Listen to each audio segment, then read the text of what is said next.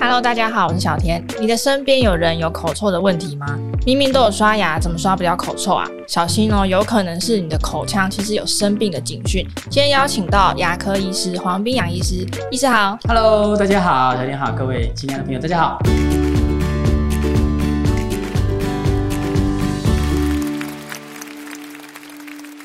医师，你的门诊会有人因为口臭的问题去看医生吗？嗯、哦，当然还是会啊。那坦白讲，就是说，其实我们在牙医诊所看诊也最怕这样的人哦，我都觉得我们跟着保持相敬如宾是比较好。那这个 这样的人他也辛苦了，对啊，对啊，对啊，所以我们的面罩都戴得很好。那通常这个口臭的原因到底是什么？好。其实口臭哈，大概都会想到蛀牙跟牙周病。我们的口腔就是我们身体内所有管道的出口。我们讲我们的口咽，口腔进去的咽喉，到了鼻咽，鼻子进去，到了呼吸道，到了消化道，到了我们泌尿道。其实呢，它的通口就是有点像我们今天有个垃圾间，然后它一个大烟囱的这个。哦。所以呢，其实，在我们出现口臭的问题的时候，最直接还是可能包括蛀牙啦，跟牙周病。好，那蛀牙周病相对就是因为口腔里面的很多细菌，啊，那这个时候就是会有一些这个特殊的这个腐臭的味道。我们在门诊过程也有碰到有一些族群，就是他的牙齿其实刷的还不错，牙周也健康，嗯，可是会有一些腐臭的 cheese 的味道。讲话鼻音很重，诶，发现有可能是因为鼻腔鼻窦发炎。然后呢，也有一些病人的族群，他就是水果放久放烂，酸臭甜酸那个味道叫做酮酮的味道。那其实，在一些比较这个血糖糖尿病严重的病患有这样的问题哦。好，那甚至像有些这个肾功能啊、尿毒症病人会有一些阿莫尼亚的味道。好，那如果说消化系统比较不好的，哦，它就有一个像出瘀。你知道，就是那过期食物没有消化的味道，所以其实口腔它就是个小宇宙，它甚至就可以去看你全身。那这些症状里面有没有合并什么样的症状要特别小心？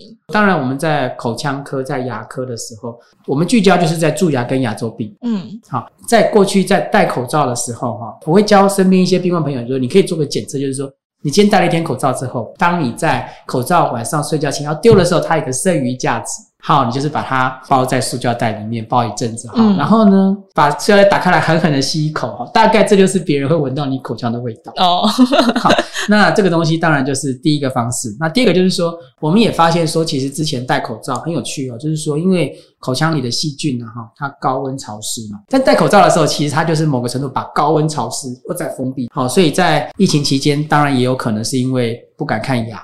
好，也有可能是因为口罩的因素，哎，发现牙周病急诊病患，哎，突然间就好像还不少。嗯，好，那所以在这个地方，就是说，我们去看口臭的时候，可以做个检测，就是说，啊，我们平常用牙线嘛，你用完之后也是一样，它有剩余价值。好，你再鼓起勇气，就稍微闻一下。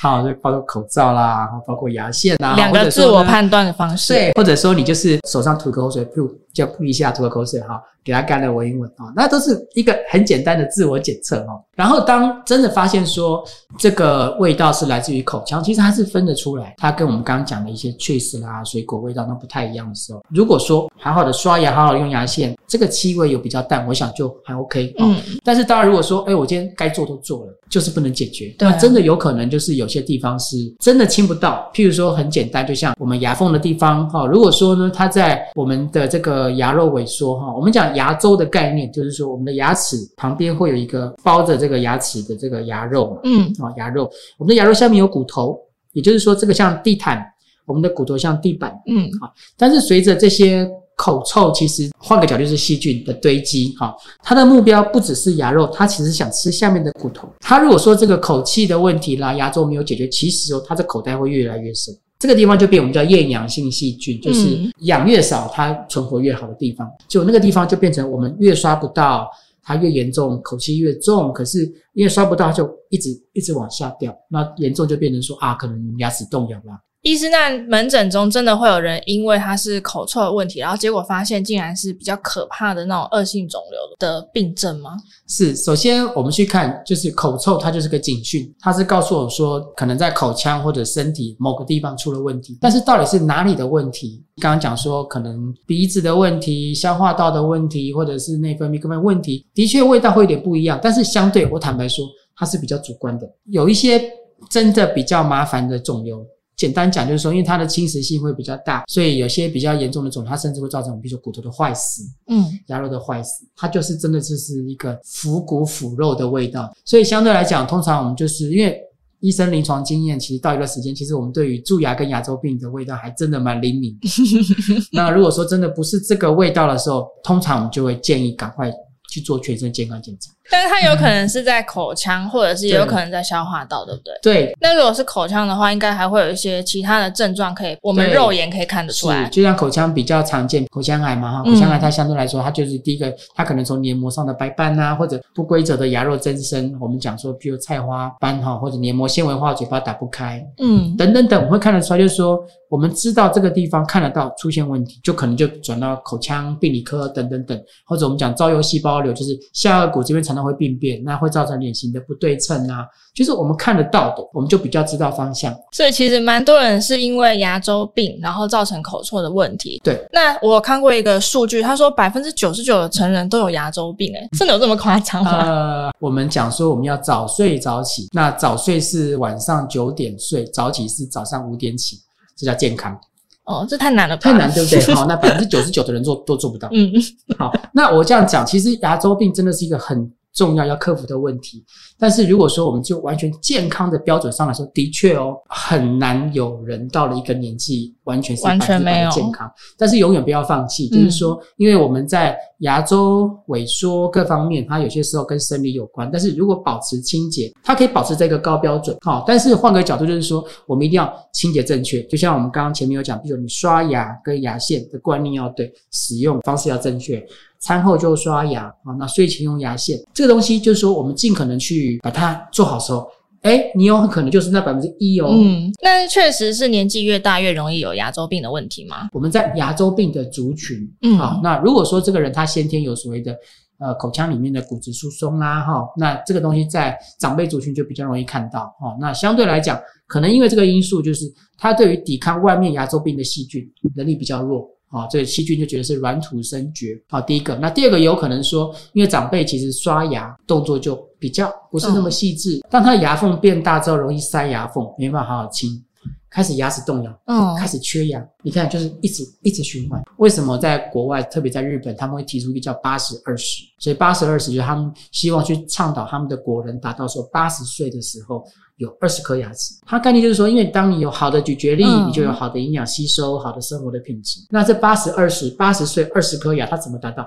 还是回到最根本的口腔保健。嗯，那口腔保健呢？其实我们讲口气啊，哈，当然就是排除到刚刚讲的一些鼻子的问题啦，这个呼吸道啦，各方面性的那些问题。如果不是的话，这个口气它就会直接对应到我们口腔的保健有没有刷好。而且我有听说一个说法，就是牙周病的细菌，它如果跑到血液里面。嗯它有可能会造成，比如说中风啊、血管的问题。的确有这样的这个研究，就是说哈，它是说呃，在一些这个心脏病的族群，哈，我们叫亚急性心内膜炎啊，就是这个这个心脏的一个血管病变的这个组织哈，他们就把这个心内膜炎的细菌采样，结果很惊讶的发现，这个细菌竟然跟口腔的牙周病细菌是同一个菌种哦。好，后来就在推测这个原因，有可能就是因为因为我们在牙周病的时候，我们血那个牙龈会肿胀会流血嘛。当你的微血管扩张有伤口的时候，细菌就很可能顺着这个伤口，透过血液循环跑到我们的心脏。那心脏呢？像一些假如说有一些人工瓣膜啦，或者心脏病变的，或者是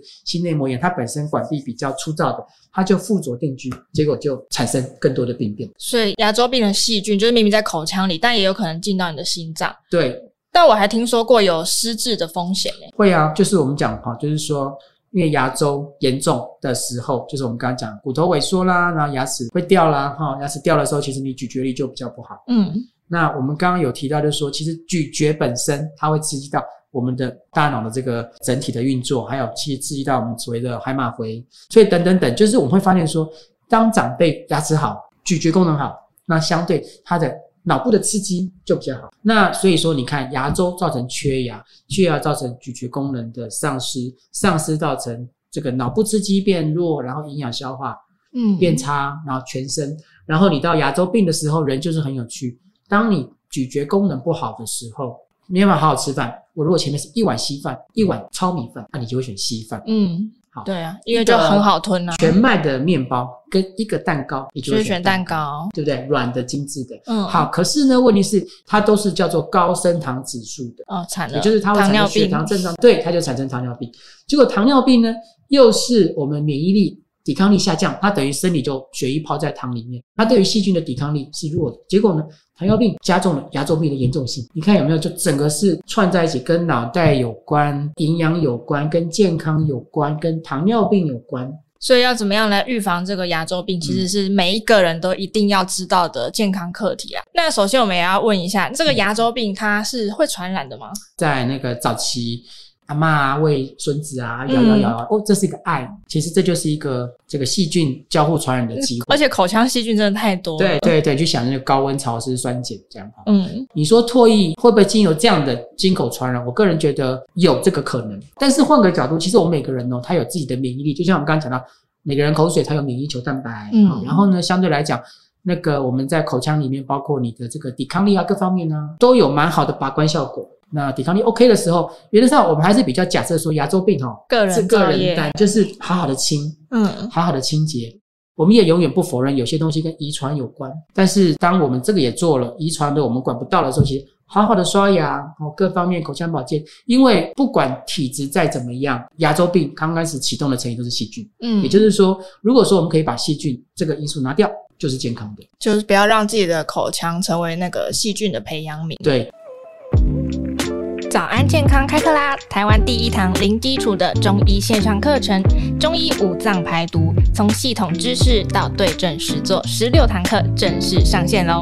为你邀请到三伏贴的教母庄雅慧中医师，首度线上课程指导示范，教你从外在环境、内在情绪到饮食，全面掌握疾病成因，还有丰富的实作内容，从穴位按摩、药膳茶饮、热敷刮痧，到庄医师独创的居家安全药草温灸法，一次学会。课程完整资讯就在 Podcast 下方资讯栏，还有限时优惠码，下单现折两百元哦，让你在家就可以动手做，一起成为生活中的医学达人吧。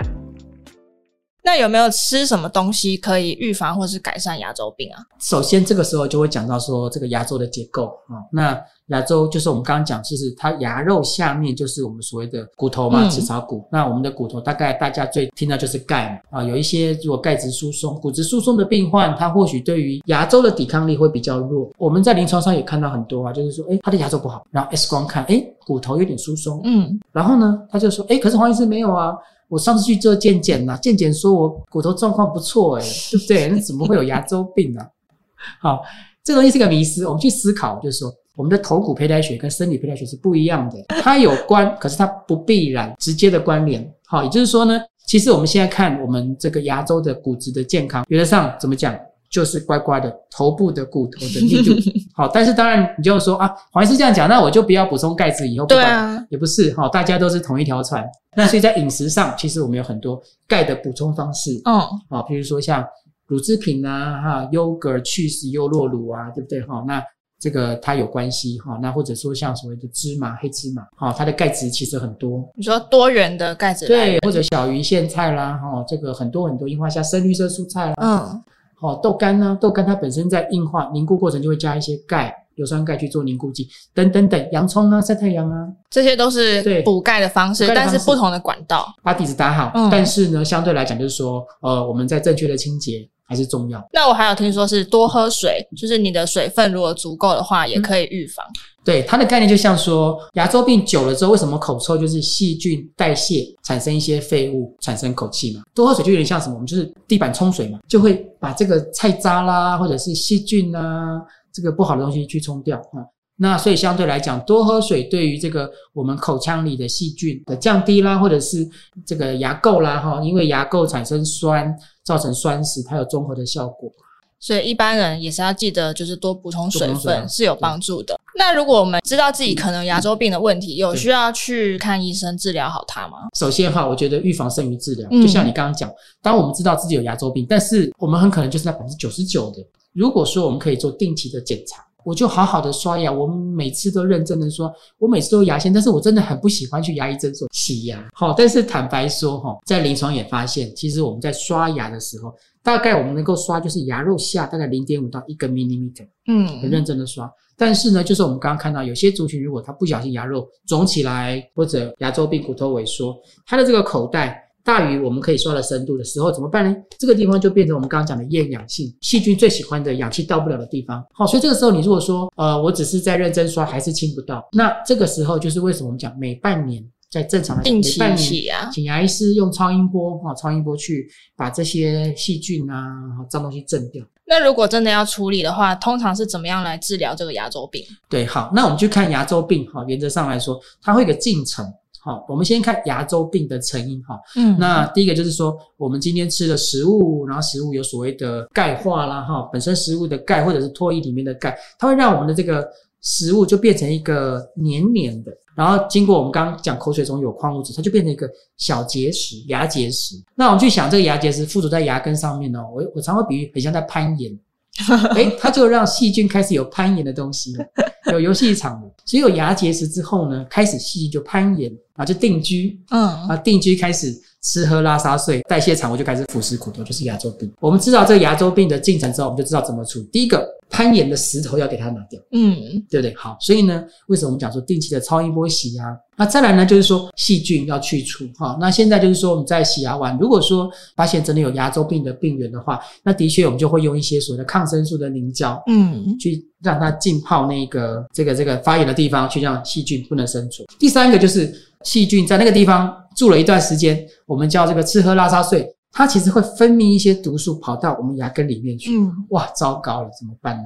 所以这时候我们就可能要请牙周病的医生，他用一些这个牙齿表面深度清洁的刮除器。哦，去把它清掉，那或者有些人就配合一些镭射啦、灭菌。好，那所以你会看到说，其实这些牙周处理的进程跟它严重的程度，甚至跟直接说拖延的程度有关。嗯，所以回到原点呢，其实越怕看牙的时候，越要定期检，让它越小问题处理，后面就不用去处理。所以每个人的治疗方案其实也不一定一样，就是要看你目前它严重的程度到底是多少。越早处理越好。好，那我们总结一下，其实定期检查牙齿跟牙龈和健康检查是一样重要的。对，千万不要。等到牙齿出问题才去找医师，这时候可能你拖延太久，那到时候要处理的难度也变高，那你自己也会更不舒服了。